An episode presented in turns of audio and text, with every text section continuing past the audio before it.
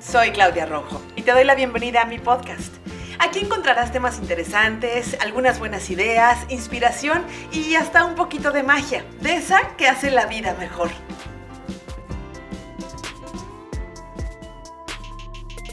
Manejar en las calles de algunas ciudades del país se ha convertido en una odisea que puede ir desde lo excitante hasta lo peligroso.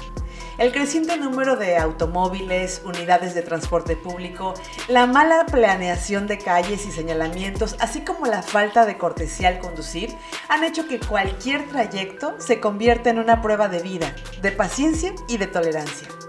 Quizá resulte muy complicado pretender reducir el número de automóviles o replanear las calles, pero lo que sí está en nuestras manos es nuestra actitud al conducir y eso puede hacer una gran diferencia. Y aquí todo se reduce a una simple palabra, cortesía. Y es que ser amables con quienes van adelante, atrás o a un lado de nosotros realmente no nos cuesta nada y nos puede ahorrar muchos disgustos, retrasos y hasta accidentes. Una de las reglas básicas de cortesía al manejar son las olvidadas y malentendidas direccionales. Sí, esas lucecitas que prenden y apagan cuando mueves una palanca que está muy cerquita del volante y que indican que tienes intención de dar vuelta a la izquierda o a la derecha dependiendo de qué lado las actives. Poner la direccional es una muestra de cortesía con los demás automovilistas y en ocasiones hasta con los peatones porque les anticipas que vas a dar vuelta o a cambiar de carril. Y aquí entra la cortesía a la inversa. Si alguien tiene la atención de poner su direccional, cédele el paso. No te va a quitar más de 10 segundos y permitirás que el tráfico fluya mejor. Además, hacerlo da una buena sensación de lo bien hecho. Por cierto, ya que hablamos de lucecitas, las intermitentes o luces de emergencia merecen un apartado especial. Esta herramienta tiene como objetivo hacer más visible a tu vehículo ante los otros conductores en circunstancias que puedan suponer un peligro temporal. Lamentablemente, la gran mayoría de conductores las enciende para advertir a otros automovilistas que están en un lugar prohibido, que se estacionaron en doble fila para bajar tantito a la tiendita o para recoger a alguien a media calle. Y no, encenderlas no otorga el derecho especial de parar donde se nos pegue la gana. Otra muestra de cortesía es respetar las filas para entrar o salir de las avenidas o los retornos.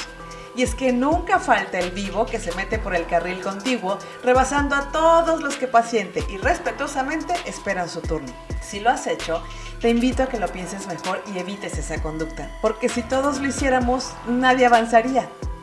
Las líneas peatonales existen porque son importantes y una muestra de cortesía y civilidad es dejarlas libres cuando esperamos a que se ponga la luz verde. Y por último, el odioso claxon. Quiero pensar que si es parte del equipamiento de un automóvil es porque tiene la función de alertar en caso de extremo peligro, aunque aún no encuentro una situación en la que de verdad sea necesario. Pero usarlo indiscriminadamente para decir voy derecho, no me quito, para evitar bajarte a tocar el timbre cuando pasas por alguien o para apurar al coche de adelante un nanosegundo después de que se puso el verde en el semáforo, es ofensivo.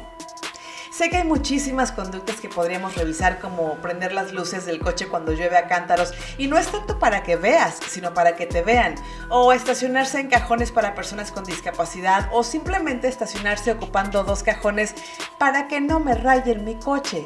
Pero por ahora creo que podríamos poner atención en las que acabo de mencionar. Bueno, solo una más. Sonreír al conducir tiene efectos positivos sorprendentes. Practícalo. ¿Qué te parece si hacemos la prueba y somos conscientes de nuestras actitudes al manejar? ¿Qué es lo peor que podría pasar? ¿Y qué tal si al iniciar individualmente hacemos de esta práctica colectiva y logramos ver un cambio importante? ¿No te parece maravilloso?